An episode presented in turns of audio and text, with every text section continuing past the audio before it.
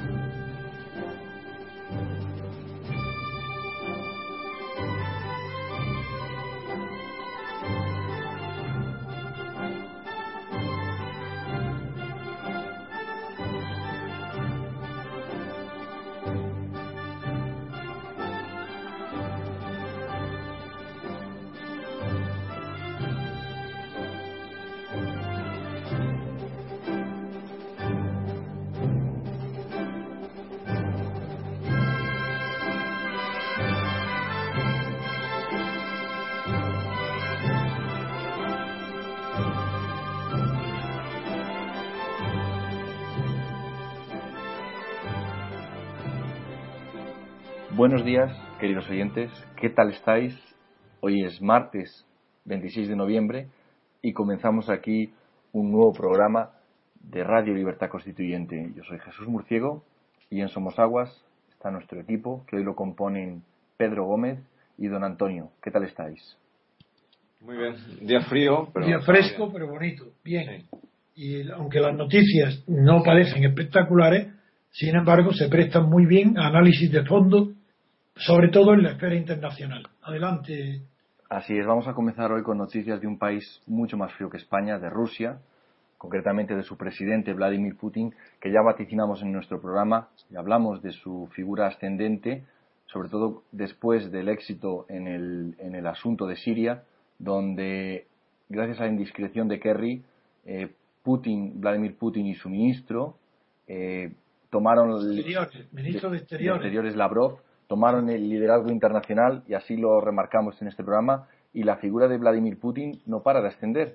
Eh, recientemente, ayer se entrevistó con el Papa y con Berlusconi también y en su visita al Papa pues dice, dice el país que mm, llevó 11 ministros y 5 aviones para desplazarse a Roma.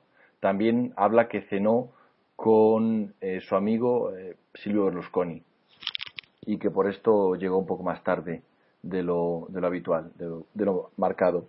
También afirma que le preguntaron los periodistas si era verdad que Vladimir Putin le había ofrecido un pasaporte diplomático a, a Berlusconi. Y bueno, habla pues sobre la condena de Berlusconi y, y este lo negó, negó lo del pasaporte. Pero también la figura de Putin es... No he entendido lo que significa la noticia de negó el pasaporte, no sé lo que es. No, negó que le había ofrecido un pasaporte diplomático a, Berlusconi para, ah. que, para que no cumpliera su condena en el país, sino que se fuera a Rusia exiliado. ¿Y quién lo ha negado? ¿Berlusconi? Sí, así es. Bien. Y también nos habla, más importante aún es la noticia mm, que nos trae el digital eh, de la cadena de televisión Rusia Today, RT, que comenta que la revista Forbes eh, nombra a Vladimir Putin la persona más influyente del mundo. Sí. La, lista de las personas más poderosas del mundo en 2013, publicada por Forbes, sitúa al presidente de Rusia en primer lugar. El, el mandatario estadounidense Barack Obama está el segundo y Xi Jinping, el presidente chino, ocupa la tercera posición. Por supuesto, Rajoy no, no aparece en esta lista ni de lejos. Habla también en los diez primeros puestos, pues está el, Papa Francisco, la canciller Merkel, Bill Gates, Mario Draghi, Michael Duke. Y, don Antonio, la figura, esta noticia de la, la, importancia tan grande de Vladimir Putin tenemos que enlazarla con lo que está pasando en Ucrania. Sí. Ya que nos titula el país lo siguiente en internacional. Las manifestaciones a favor de un pacto con la Unión Europea crecen en Ucrania.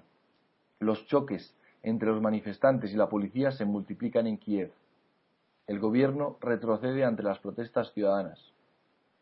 También habla en otro titular que es Ucrania la pieza más codiciada del este. Bruselas y Moscú se disputan el, mercado ucraniano y su posición como país de tránsito de gas y petróleo. ¿Cómo valoras, cómo valora usted esta noticia, don Antonio? Eh, voy a ser breve porque esto ya lo he comentado otros días anteriores, los temas relativos al ascenso imparable de Putin, imparable eh, porque se ve que las potencias internacionales, sobre todo Estados Unidos y China, no tienen la experiencia que tuvo eh, Putin en el KGB y esa experiencia de habilidad y unida a información secreta le hace tener unos resortes y unos mecanismos y unos reflejos más rápidos que todos los demás dirigentes actuales del mundo. Hoy es el más listo, el, más, el con más reflejo. No tiene la, la profundidad moral que tiene Obama. Desde luego, no va a dejar huella en, en la historia Putin más que como un hombre poderoso que hoy influye en los asuntos mundiales de una manera directa, lo demostró en Siria, que fue donde nosotros señalamos los primeros esta habilidad, esta inteligencia, que lo situaba en el primer plano de la política mundial, pero es que luego hemos visto que ha seguido. No solo fue Siria, aprovechó ese momento de prestigio de Putin para actuar decisivamente en Irán sin, sin, Putin eso hubiera sido imposible, el acuerdo con Irán. Y no solamente eso, sino que ahora, después de las crisis tan graves que tuvo Europa, a propósito del paso del gas ruso a través de Ucrania, en un invierno durísimo de frío, y el impacto que causó en todos los medios europeos, los medios influyentes, pues ahora se ve como eh, Putin está, todavía no ha terminado de dominar el asunto, pero está en una posición muy, muy ventajosa no podemos dejarnos engañar por el activismo de los partidarios ucranianos, partidarios del ingreso en, en, la Unión Europea, que son los que se, hoy se han manifestado con gran visibilidad y ruido en las calles de, y los sitios públicos de Kiev y otras ciudades de Ucrania. Lo cual quiere decir que es muy importante la división dentro de Ucrania entre una parte de la población moderna que huye, eh, tiene tendencia a huir de la historia reciente del comunismo y de la Unión Soviética, donde Ucrania era un, estado más de la Federación Soviética, de los Estados Federados, en la URSS, y, eh, y ahí hay un conservadurismo del que se aprovecha Putin para que tener la llave con Ucrania estratégica del suministro de gas ruso a Europa occidental.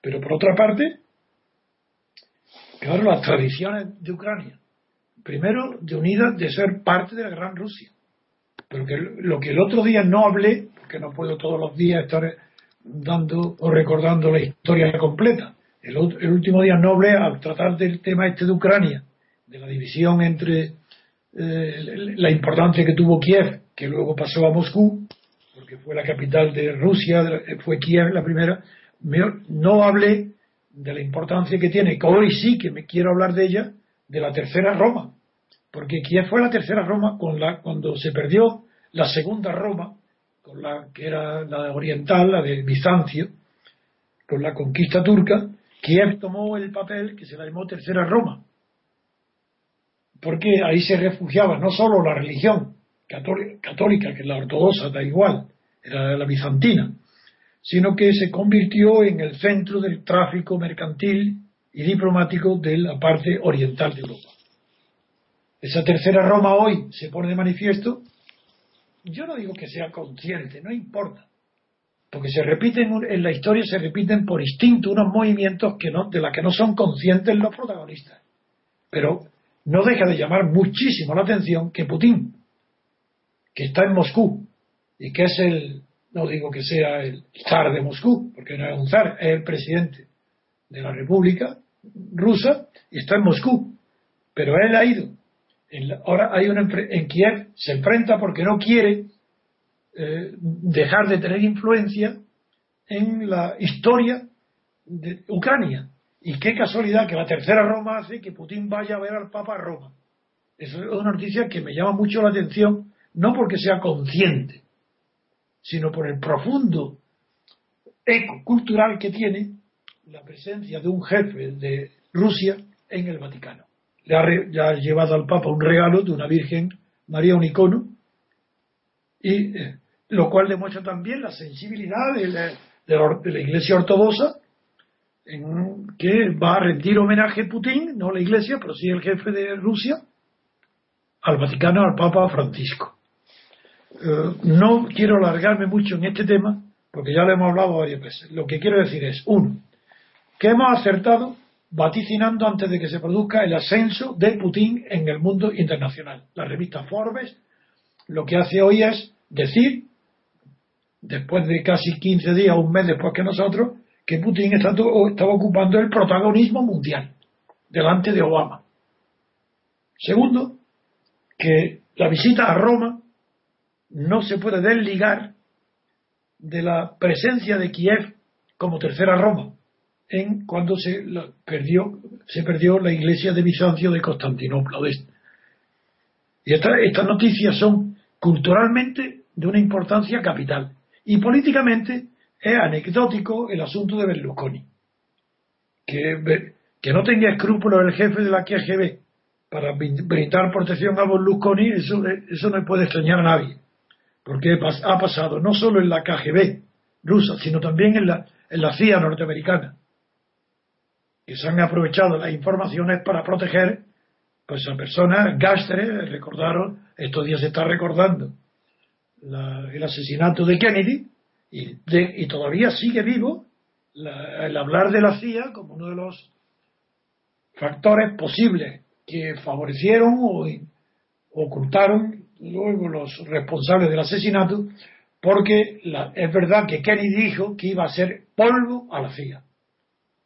Lo cual no quiere decir que sea la CIA que tuviera parte, pero que hay una hoy un enlace entre los servicios secretos, que era la CIA con relación a Kennedy, y hoy los servicios secretos que están representados, su herencia en Putin, tomando la mayor influencia en el mundo, en las relaciones políticas del mundo, incluso ya poniendo, poniendo yendo a Roma a visitar al Papa y unir y estrechar más los lazos entre ambas iglesias, entre la ortodoxa y la católica. No, no quiero añadir más, así que a ver qué otra noticia internacional proponéis. Pues propongo hablar de, del acuerdo de Obama y de Obama, de su acuerdo con Irán, que es la segunda noticia del día y que nos la trae el diario El País con el siguiente título. Los iraníes reciben como héroes a los negociadores la población espera mejorar sus condiciones de vida, la población iraní se refiere, tras la reducción de las sanciones de Occidente. En contraposición, nos, nos habla el diario El País que Obama se queda solo en la defensa del acuerdo de Irán. La Casa Blanca se enfrenta a la posibilidad de sanciones por el Congreso y a una revuelta de sus aliados en Oriente Medio, especialmente Arabia Saudita e Israel. Israel que nos está presente en el siguiente titular del país, que dice así, Israel busca influir en el diálogo con Irán. Una delegación de altos funcionarios israelíes visitarán Washington la semana entrante. Siria queda reforzada. Nos habla también, nos trae también el diario El País las declaraciones del exministro de Energía Atómica de Israel, que Irán solamente ha cambiado en el estilo, y, quería preguntarle, don Antonio, ¿cómo valora usted estas reacciones, tanto en Estados Unidos como en Oriente Medio, al acuerdo? El acuerdo es de una importancia tan grande que el cambio de política en Irán, de política internacional, el recibimiento a los negociadores de Ginebra en Irán, el recibimiento popular, el entusiasmo, demuestra dos cosas. Uno, que Irán no quiere estar fuera de la política mundial, quiere estar presente, no solo por el petróleo, sino culturalmente también. Eso explica ese entusiasmo de ver de repente que están ya dentro, que, ya empiezan a negociar no solo el dinero, es una cuestión de dignidad moral y política. Pero tengo que salir al paso enseguida de un fenómeno muy frecuente en la esfera personal, pero también presente en la esfera internacional, en las relaciones entre potencias. Un asunto que analizó muy bien Granchi, que yo lo he comentado dentro de la esfera de la política nacional, pero nunca lo he hecho en la política internacional lo voy a hacer ahora. Se trata de que las personas que no tienen firmeza en sus convicciones, tanto internacional, en las relaciones internacionales como en la política interior, las personas que no están seguras de sí mismas, están siempre midiendo lo que les conviene, no observando directamente cuáles son sus intereses, sino mirando cuáles son los intereses de su adversario en las relaciones personales es frecuentísimo, por ejemplo, un trato, incluso en un trato comercial. Basta que una de las partes muestre entusiasmo para que la otra parte diga, uy, cuidado, ¿qué estoy haciendo? Si yo estoy haciendo un trato con una persona que está entusiasmada, es señal que le favorece a él y a mí me perjudica. Ese ejemplo, que se ve muchísimo en la vida diaria, y que yo como abogado, y primero como notario y luego como abogado he presenciado continuamente, la desconfianza en sí mismo de todos los que están negociando cuando la parte contraria que negocia muestra un entusiasmo, una alegría que desconcierta a la, al que está poco seguro de sí mismo. Esto lo analizó Gramsci en la Feria Internacional y concluyó diciendo que en la política no hay nunca que mirar las cartas, el juego del adversario, sino el juego propio.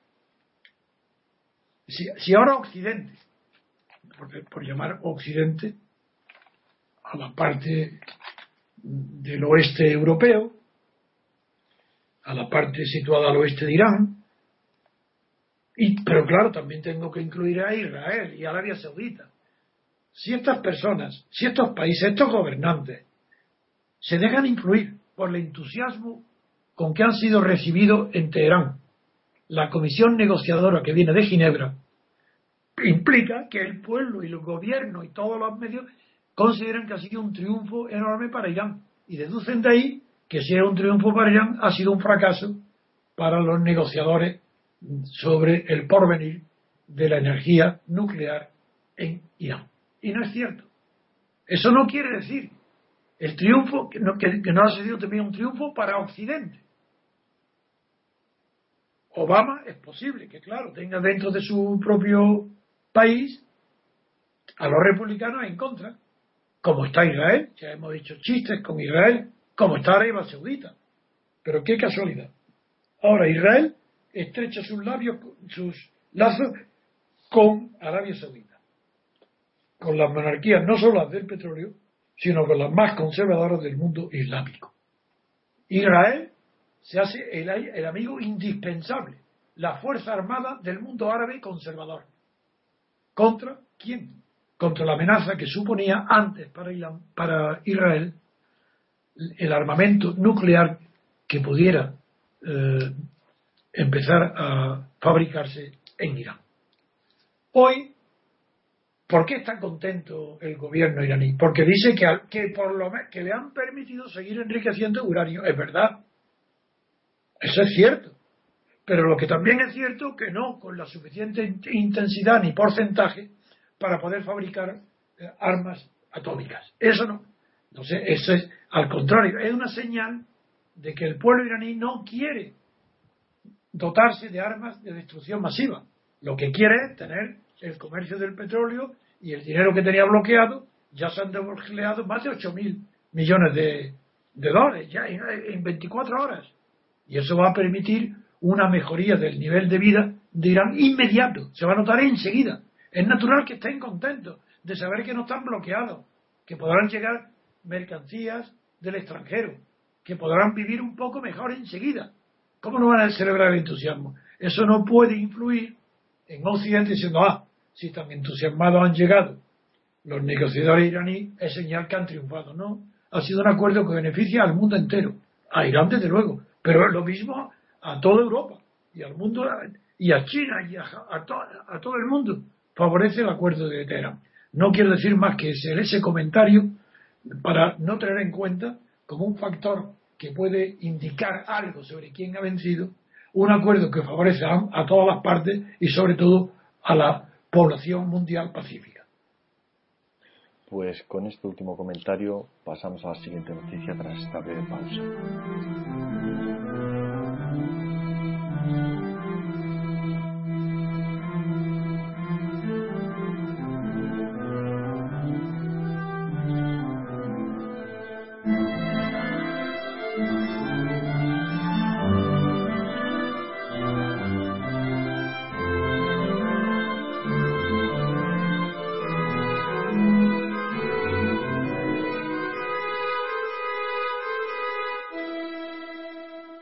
Siguiente noticia también es de la página de Internacional, aunque tiene repercusiones nacionales. Nos la trae el diario El País y trata sobre Escocia, sobre su ministro, su primer ministro, que dice lo siguiente: eh, Salmon promete mantener la libra y permanecer en la Unión Europea. El líder del Partido Nacional Escocés, SNP, por sus siglas en inglés, elige Glasgow para presentar su proyecto, la capital económica y obrera y principal foco de votantes indecisos.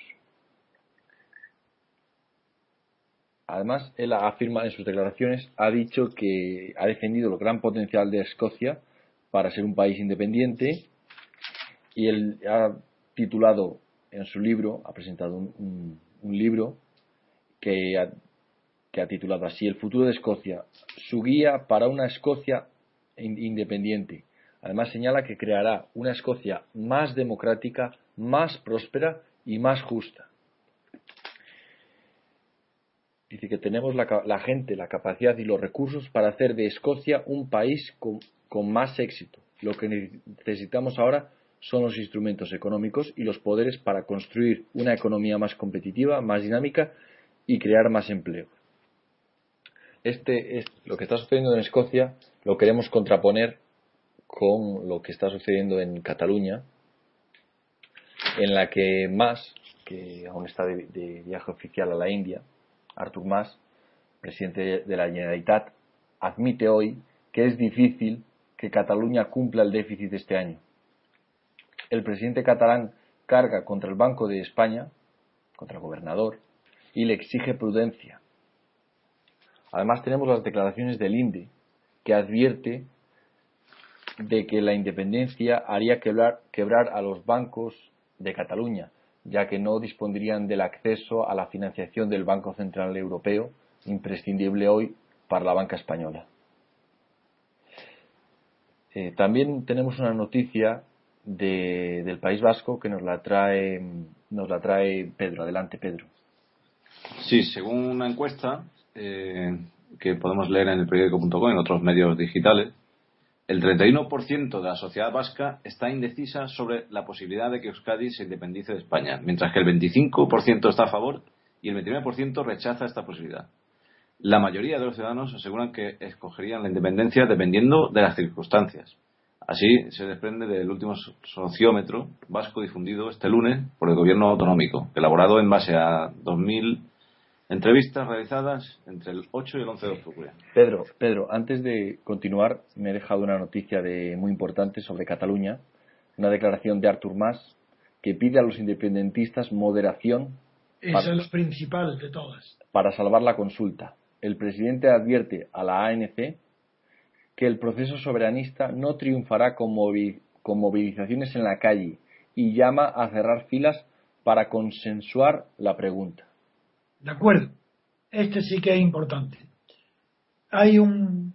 Se ha producido un giro brusco, repentino, tanto en el País Vasco como en Cataluña, un giro en la dirección ascendente que antes había hacia en la opinión pública, en la opinión de los ciudadanos, porque opinión pública no hay.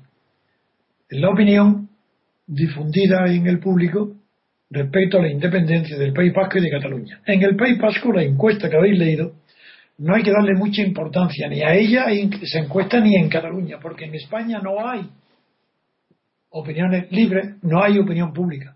Hay opinión de los medios y la opinión de los gobiernos autónomos, y esa es la que se somete a encuestas y tiene partidarios y, adversarios. Pero son opiniones de medios de poder, no son opinión pública. Pero aún así, no deja de tener un significado, el mismo significado en el que el País Vasco y en Cataluña a la vez y al mismo tiempo,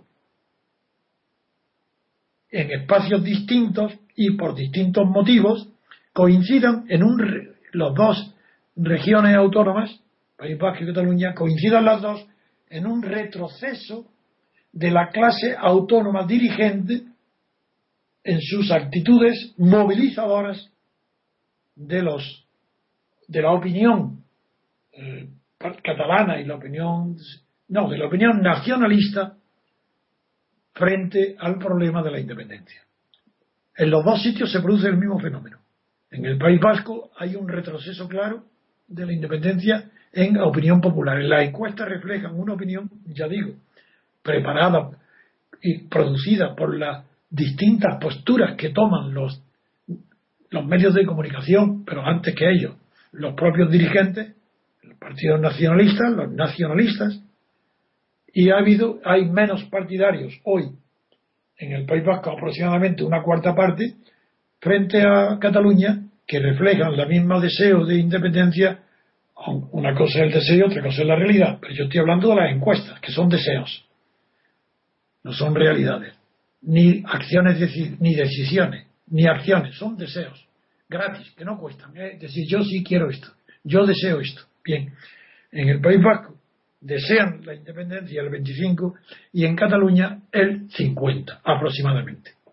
¿Por qué se produce esta diferencia cuando empezó con mucho más radicalismo el nacionalismo vasco que el catalán? Pues sencillamente por ETA.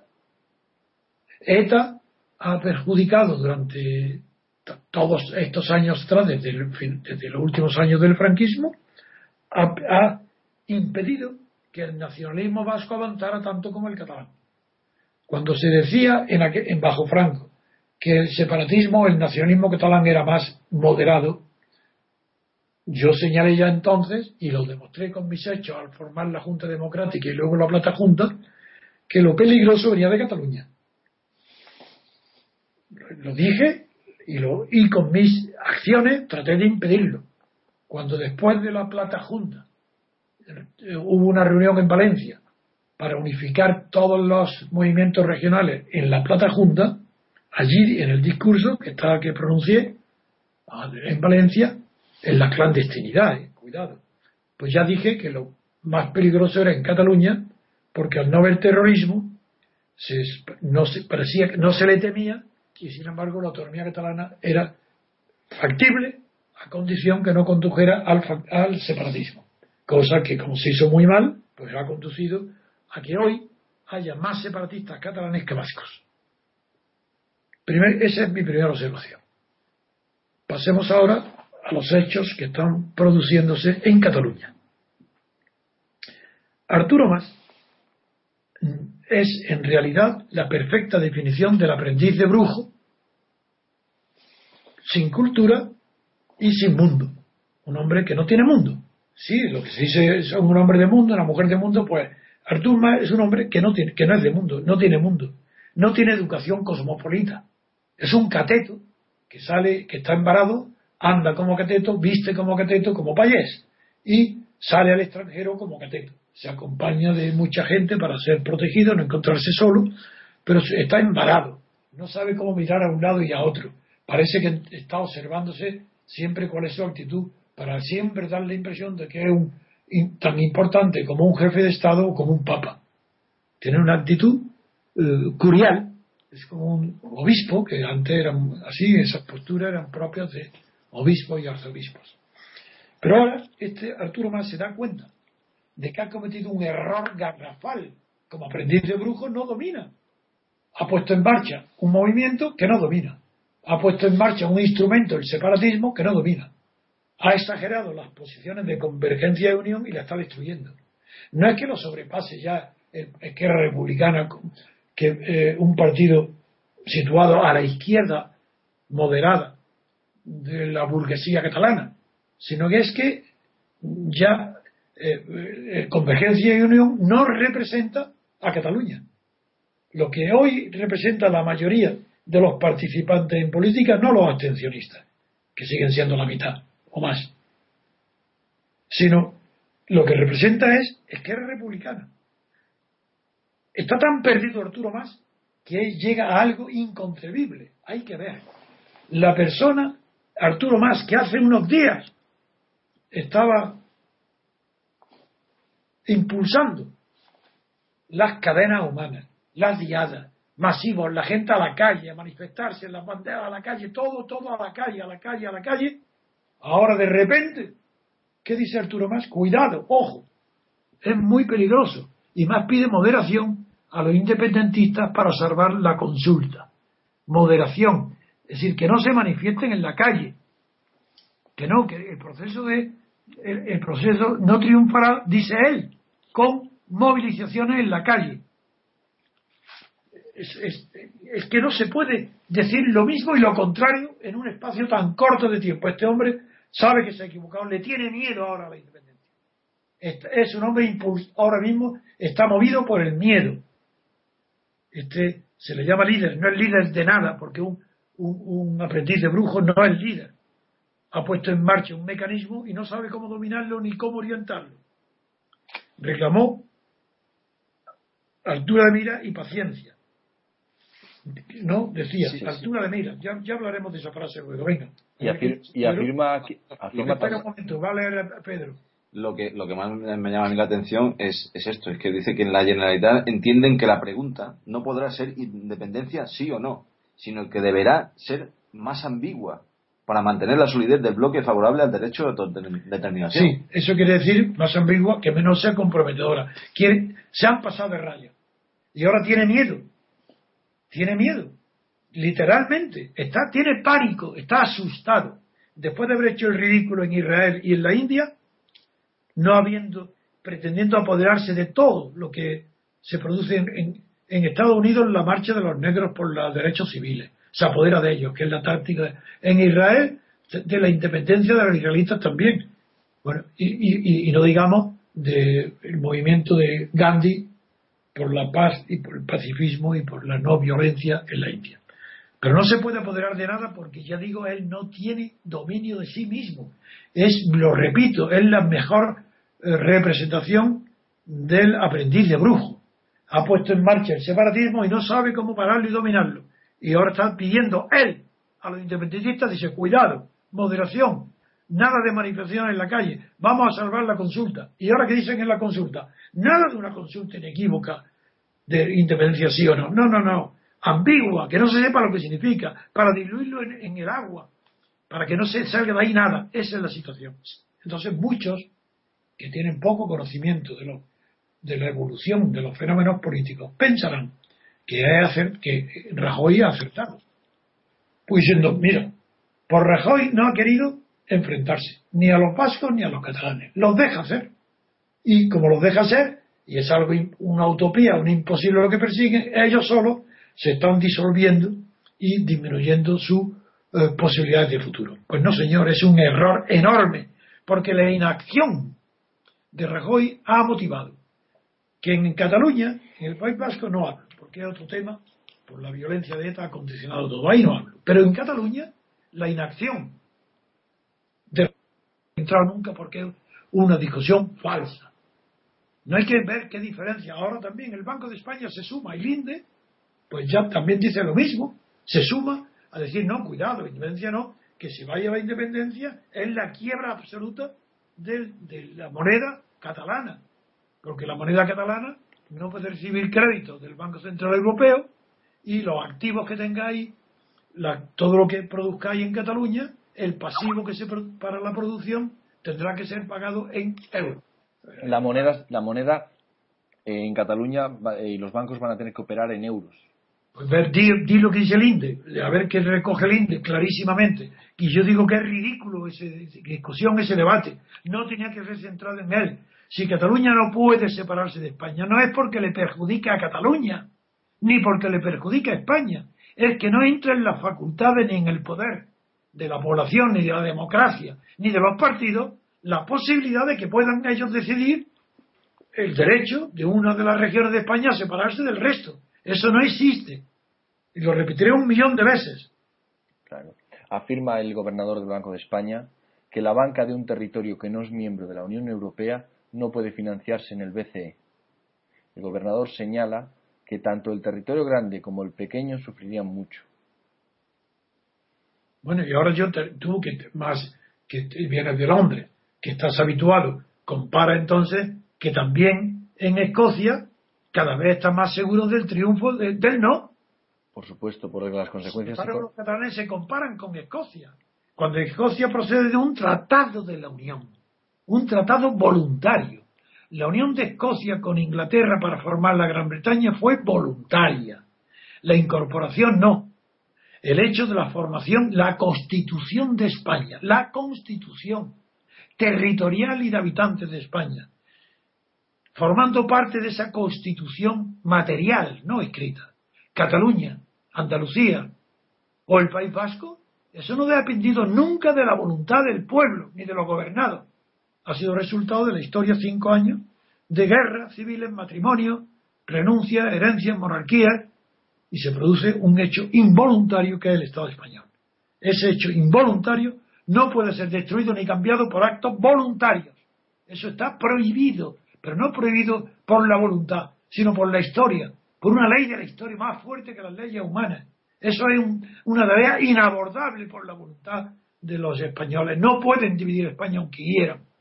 No pueden suicidar España, porque España sin Cataluña no es España. Y Cataluña sin España, sin el resto de España, no es Cataluña.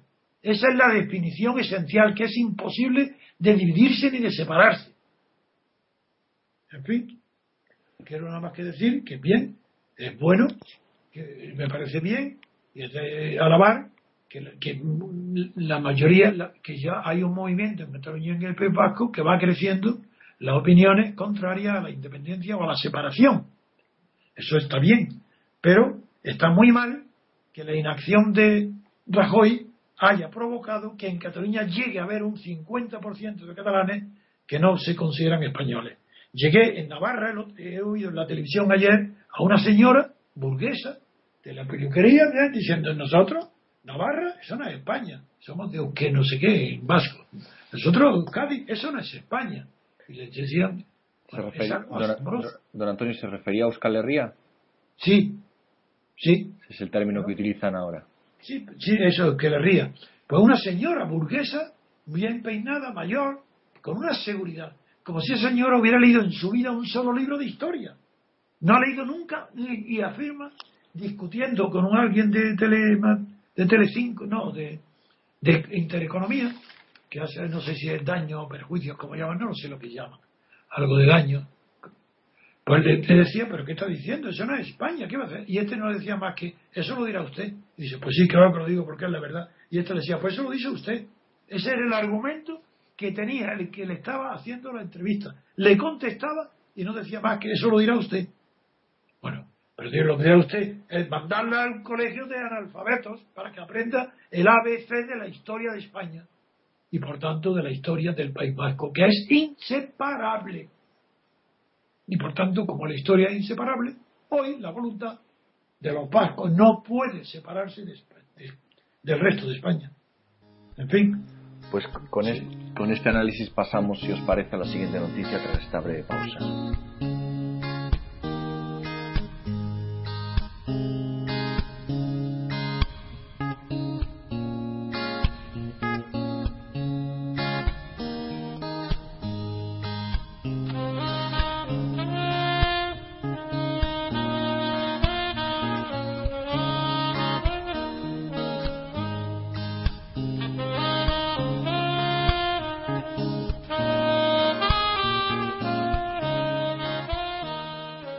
Siguiente noticia en la página de Nacional nos la trae, no viene en los diarios de papel, nos la trae el diario digital Voz Populi, que en su portada titula así. La presidencia de la Junta confirma a su equipo de confianza que su prioridad es legitimarse en las urnas.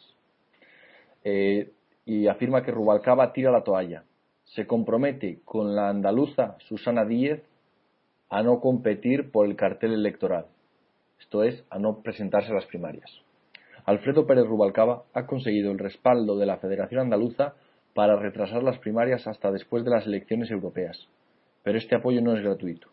A cambio, el líder socialista ha prometido a Susana Díaz que no competirá por el futuro cartel electoral, abriendo así la puerta al relevo generacional que este fin de semana ha abanderado en Granada la nueva estrella rutilante del PSOE. Así se refiere a Susana Díaz. Eh, don Antonio, tengo, tengo, otra noticia del PSOE. ¿Cuál? Que también nos, nos la trae el Voz Populi de Zapatero, que ha presentado eh, su libro y ha titulado El Dilema. su libro de memorias. Dice, dice el diario Voz Populi que Zapatero habla de su poca preparación económica al llegar a presidente. Afirma que hay algunos que lo saben todo. Por supuesto no era él. Eh, el expresidente dice que siempre ha intentado aprender más, aprender y conocer más, incluso cuando llegó a la presidencia. Eh, ¿Cómo valora usted eh, esas últimas palabras? Condenan para la eternidad a cualquier jefe de gobierno. ¿Cómo es posible que un jefe de gobierno diga que incluso en la presidencia lo que quería era aprender. ¿Pero cómo? ¿Aprender? Siendo presidente, pero si hay que saber antes de dedicarse a... ¿Cómo te puedes dedicar a la política si no tienes preparación ni para ser diputado? Para ser presidente que no sabe economía, eso no, eso no hacía falta que lo dijera. Pero es que yo digo mucho más. Es que no sabía nada de psicología humana, ni de sociología, ni de filosofía, ni de derecho. Era un ignorante un poquito menos que Suárez pero menos listo, pero tan ignorante como Suárez, y mucho menos listo que Suárez, y menos listo que Aznar, y menos listo que Felipe González, y también menos listo que Rajoy. Era un completo ignorante, que no sabía nada, y experimentaba con su ignorancia. Si experimentaba, como la frase célebre conocida de España, de de aquel humorista inteligente que dijo que no se hacen experimentos con gaseosa. Pues bien, lo que ha hecho Zapatero es experimentar de presidente de gobierno como si estuviera experimentando con gaseosa. Y el resultado a la vista. Millones y millones de españoles en la miseria. Paro generalizado. Hundimiento de la economía española. Desmoralización de la moral pública y privada eso, eso ha sido el paso por la Moncloa de este pobre hombre que se ve que es buena persona. ¿eh? Cuidado, yo creo que es una persona que es bueno. Que, bueno, hay un refrán que dicen que no hay, que no hay tonto malo, que no hay tonto bueno. Entonces, y la verdad es que esta persona es tan ignorante que ya es la, la vanidad, la ambición de siendo consciente de que no sabe nada pretender ser jefe de gobierno, presentarte como candidato para dirigir el secretario general del PSOE, eso no es bondad. Eso es egoísmo, soberbia, ceguera, un creimiento de ti mismo absoluto. Es creerte lo que no eres. Eso es ya suficiente para acreditar lo poco que vale una persona que no se conoce a sí misma.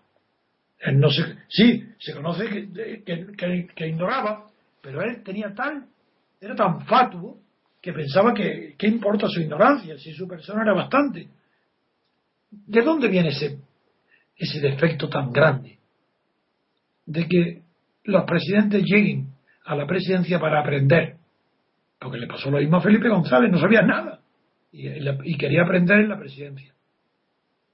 Aznar tenía un poquito más preparación. Porque por los estudios de inspector del timbre o de Hacienda sabía algo Rajoy también tiene más preparación porque tiene una cultura un poco superior. Solo el hecho de haber estudiado Derecho bien, aunque sea de memoria, para hacer una oposición al registrador de la propiedad, lo sitúa en el mismo plano que estaba Rajoy, como también en el mismo plano que estaba Fraga. Eran empollones, estudiosos, memoristas, sin ninguna sola idea propia, pero que tenían algo de preparación. No eran, no eran unos ignorantes tan absolutos como Felipe González, que no era más que un pobre, ignorante abogado laboralista que no tenía conocimiento ninguno y de ahí pasa a ser presidente del gobierno. De pobre a rico. Claro, es lo que perseguía. Pero por eso era el listo. Felipe González no era tonto, era listo. Lo que era muy sinvergüenza. Y un criminal de Estado. Porque utilizaba el poder del Estado para dar orden de que se matara. En cambio, Zapatero no. Él ha presumido de lo que se ha llamado buenismo. Para decir que él es buenísimo, no solo como persona, sino que él predica el buenismo. Y entonces inventa alianzas de civilizaciones, y como es tan ignorante, no sabe que las civilizaciones no se alían, no pueden aliarse. Puede haber alianza de culturas, porque la cultura ya es voluntaria, está fundamentalmente basada en la religión, puede haber alianza de legislaciones, de, religiones y de cultura. Lo que no puede haber es una alianza de la civilización, porque la religión es la misma. tiene dos aspectos la civilización. Dos. El, el fundamental, que es la causa de la civilización. Y el aspecto externo, que es la modalidad que implica toda civilización. ¿Qué modo de ser? Distinto del tradicional. Pues la, parte material de la civilización fundamentalmente es el avance o el progreso técnico, que se vive mejor. La cultura puede ser la misma, pero la civilización te permite materialmente un país es más civilizado cuanto más tecnificado está. Esa es la parte material. ¿Cuál es la parte formal? Pues lo que, esa es la que, la que describió Kant cuando se inventó por primera vez la palabra civilización. Kant dijo que era el decoro de la cultura, el aspecto exterior de la cultura, no la religión de la parte interna, que puede llegar a producir las guerras. Una civilización es la que impide que haya guerras de religión, que las culturas no emprendan guerra y que puedan pactar entre sí las iglesias, claro que sí. Pero civilizaciones pactando unas con otras, pero ¿de qué está hablando este pobre idiota? Perdón la palabra. Porque no es antipático como persona, es un tonto, buenísimo él, pero bueno, buenísimo él, y sin embargo arruina a España. La arruina, y es que todo lo que ha hecho ha producido un daño increíble, aumentando el paro. ¿Y por qué se pone al servicio del separatismo catalán? Si es tan buenísimo, ¿por qué perjudica a España? Él no sabía que era presidente del gobierno de España. ¿Por qué está dañando la conciencia de la unidad de España. Este Zapatero publica sus memorias. Sus memorias, pues la verdad es que tienen tan poco interés que primero lo haber escrito otro, porque no creo que ni siquiera sepa escribir. Y segundo, en lo que él puede decir carece de interés, pero sí que, sí que coincide en un momento que llama la atención. Esa es la coincidencia, no la ha buscado él, porque el libro estaba escrito antes. Coincide con el ascenso que todos los partidarios del PSOE, conscientes de que está hundido en la miseria, que no tiene votantes, que, no, que las encuestas lo condenan a nada, que está desahuciado.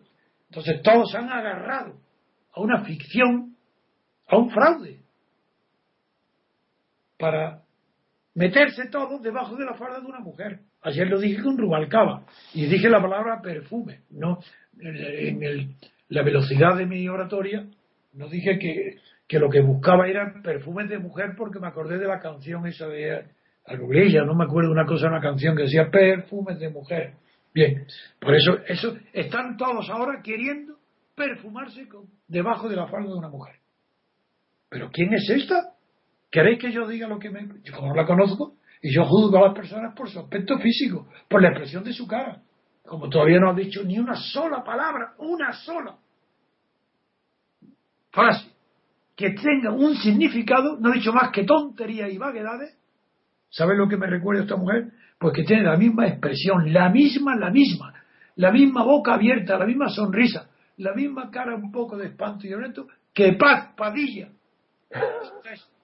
Exactamente, esta es Paz Padilla, dirigente del PSOE. Miradle la boca, mirad cómo se ríe. Ahí veréis a Paz Padilla, una, una vivaraz sevillana, no sé si será también. Gaditana, gaditana. Ah, de gaditana. Que empezó con tantos chistes y se ha convertido ahora en, con unos sueldos millonarios permanentes en las televisiones basura. Bueno, pues esta, Susana Díaz, acordaron lo que digo, será una dirigente basura, porque todo lo que dice sale de sus labios no tiene sentido y como no dice nada, pero nada de nada, frases generales que no tienen ningún significado, todos se agarran a ella, porque como no dice nada, todos están de acuerdo en que no diga nada. ¿Y ahora qué pasa? ¿Que Rubalcaba se va? Después de, haberse metido en su falda. Claro, ¿por qué? Porque ha visto que el movimiento que ha acosado Susana Díaz a quien va a favorecer es a Chacón. Porque si él se retira, Susana Díaz no puede aspirar a, ser secretaria general del partido. Es imposible. No tiene experiencia, bastante tiene con la Junta de Andalucía. Entonces, ¿quién queda? Chacón. ¿Quiénes son los otros? Pero si los otros antes de que apareciera Susana Díaz estaban todos en el mismo saco, de ahí no va a salir nadie. Eso a la única que favorece a Chacón. El PSOE no es que perdiera su identidad porque nunca la ha tenido. El PSOE nunca ha sido un partido, desde la, desde la guerra civil para acá, el PSOE no ha tenido identidad política.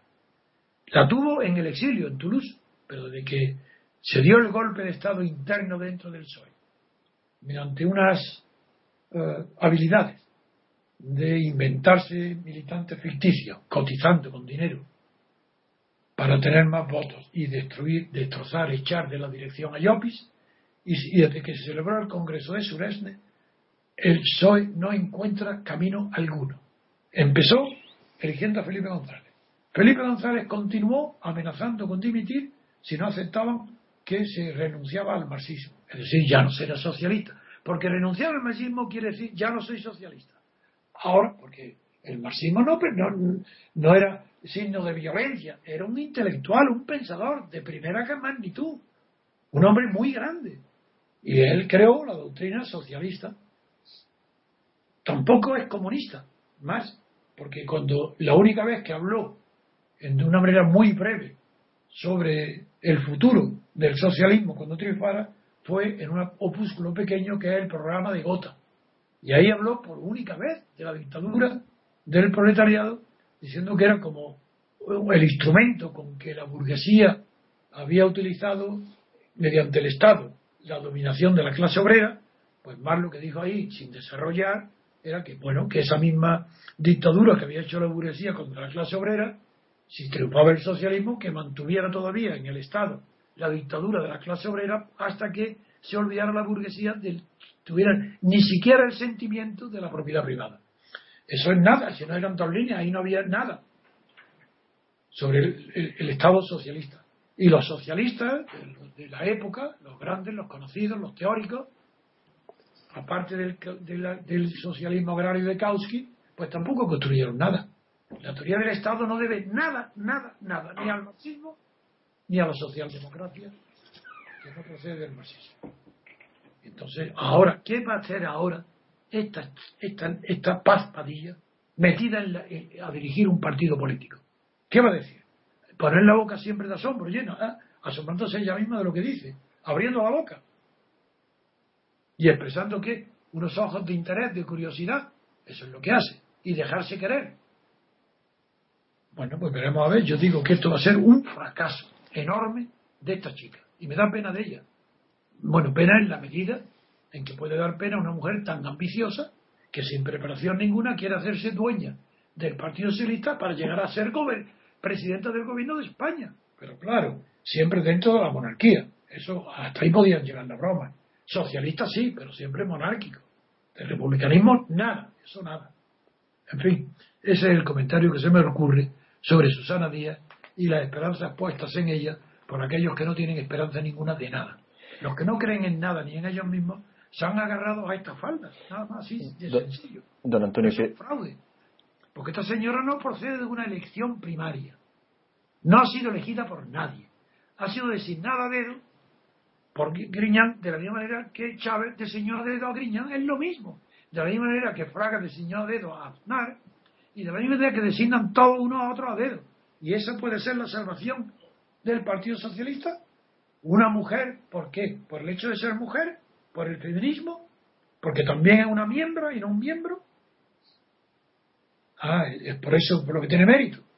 Claro, porque ¿quién dijo miembro? La mujer de Felipe González, y así desde antiguo la demagogia del feminismo, que quieren poner las palabras neutras en femenino. Don Antonio. Las universales en femenino. Quería preguntarle cómo valora usted la retirada de Rubalcaba. ¿La mentira sobre qué? La retirada de Rubalcaba. Ah, no, estoy diciendo que justamente ayer se había metido dentro de la falda y había respirado los perfumes de mujer. Se ha mareado, se ha tirado, o sea, ya no puede resistir el perfume ha sido tan intenso que tira la toalla, ya no puede. ¿Por qué no puede? Porque no tiene nada que oponerse a nadie. Sabe que todo va en operaciones contra él. Sabe que está lleno de enemigos dentro del PSOE, que todos quieren apartarlo, que lo hacen culpable de todo. E intentó meterse en el Congreso este de Granada, debajo de la falda, aguantó, salió triunfante, sonriente, y a, las 24 horas sabía que estaba derrotado. Y por eso tira la toalla, porque es consciente de su derrota. Pues pasamos ahora, si os parece, a la siguiente noticia tras escuchar esta breve pausa.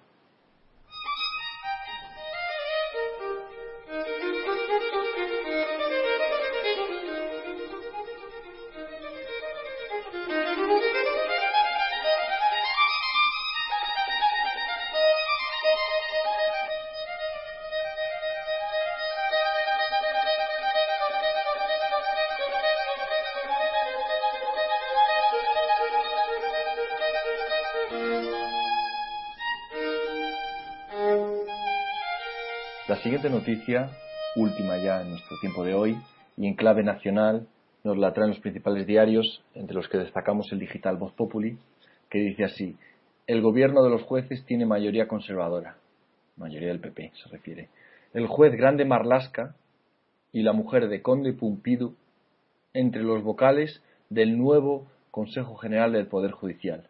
PP y PSOE cierran sin grandes sorpresas el reparto de vocalías en el Consejo General del, Poder Judicial, el juez grande Marlasca y las esposas del exfiscal general del Estado y del actual consejero de Justicia de la Generalitat figuran entre los nuevos vocales. También el país, en política, afirma respecto de este asunto que Marlasca y el juez que decide sobre la sanidad madrileña en el Poder Judicial a, petición o por nombramiento del PP. Sí es. También, y nos habla también de, los propuestos por el, por el PSOE. Está Clara Martínez Cereaga, la, la, única propuesta por el PSOE que pertenece al Tribunal Supremo. Forma parte de la, de la Sala de lo Militar. Es de Jueces para la Democracia e ingresó en la carrera en 1983 Está casada con, la, con el anterior fiscal general del Estado, Cándido Conde Pumpido. Y está propuesta por el PSOE, claro. Sí, así es. Nos hace una, el, el, el, el diario El País hace una lista de los propuestos por el PSOE y toda sus, su carrera y los propuestos por el PP también. ¿Por quién? Por el Partido Popular. Ah. Si quiere, eh, pues entre ellos está Grande Marlasca. Sí, muy bien, ya lo has dicho, sí. Vale, pues, pues em, yo eh, también quería destacar que Gómez, eh, Tomás Gómez, está contra el acuerdo, ya, que el líder del, del, PSOE de Madrid llega a plantear su renuncia a su escaño de senador por la designación del juez madrileño, del juez que tiene que resolver sobre la sanidad madrileña. Don Antonio, ¿cómo valora usted la renovación del, Consejo General del Poder Judicial? Que no hay renovación ninguna, ni la ha habido nunca. Desde que se creó este organismo para que controlar y evitar la independencia de los jueces, la independencia en todos los asuntos que afectaran a políticos, a oligarcas, a banqueros, a grandes empresarios, desde que se creó el Consejo General del Poder Judicial nunca ha sido renovado, ni una sola vez. Porque es que la gente no tiene idea. Cree que se renueva porque se cambian las personas. ¿Pero qué es eso? ¿Pero cómo renovar porque se cambian las personas si son los partidos quién nombra? ¿Acaso ha habido una renovación de partidos? ¿Es que se han renovado los partidos? ¿Es que son otros partidos nuevos que aparecen? ¿Son los mismos partidos? ¿No están dirigidos por los mismos aparatos? ¿No es la misma organización la que nombra cada miembro del Consejo? Entonces, ¿de qué habla de renovación? No se renueva nada. El cambio de personas no implica renovación ninguna. ¿Acaso en las grandes empresas ni en los grandes bancos hay renovación cuando cambian unos directores por otros? Eso no es. Nadie habla de el banco Santander se renueva porque ¿a quién dice esa tontería? El, Banco Santander está gobernado por su consejo de administración, por los grandes accionistas, por Botín y compañía, como el BBU, como todos los bancos. Y es que pasa algo distinto en las grandes empresas, tampoco. No hay renovación ninguna. ¿Cómo va a haber renovación si todo el sistema de la oligarquía financiera y de la corrupción tiene como uno de sus grandes pilares la dependencia del poder judicial respecto del poder político de los partidos. ¿Cómo va a cambiar? ¿Cómo va a renovarse eso? Eso es imposible. Se hundiría el régimen de poder. Si fueran independientes, ni un solo partido estaría, de los actuales estaría vivo. Estarían disueltos. Estarían en la cárcel sus dirigentes. Los partidos disueltos como se disolvió en Italia con el socialista cuando gobernaba Craxi y la democracia cristiana cuando gobernaba Andreotti. Ah, hubiera pasado igual aquí. Pero para que no pase eso, ¿qué pasa? Pues que hay una ley que impide que se renueven. Nadie puede llegar al Consejo General de Poder Judicial con ideas nuevas. Por eso no puede haber renovación. Si no hay ideas nuevas, ¿qué renovación? Personas pensando igual que el anterior, obedientes al mismo partido que lo ha designado, imposible. No puede haber renovación. Basta de engaño. Seguiremos diciendo siempre la verdad. No importa que la verdad sea compartida por muy pocos. Si es que no da igual, la verdad es la verdad. Lo que nadie puede es demostrar que estamos diciendo algo contrario a la verdad. Desafiamos a uno solo que se atreva a enfrentarse con nosotros para decirnos lo que usted está diciendo no es verdad.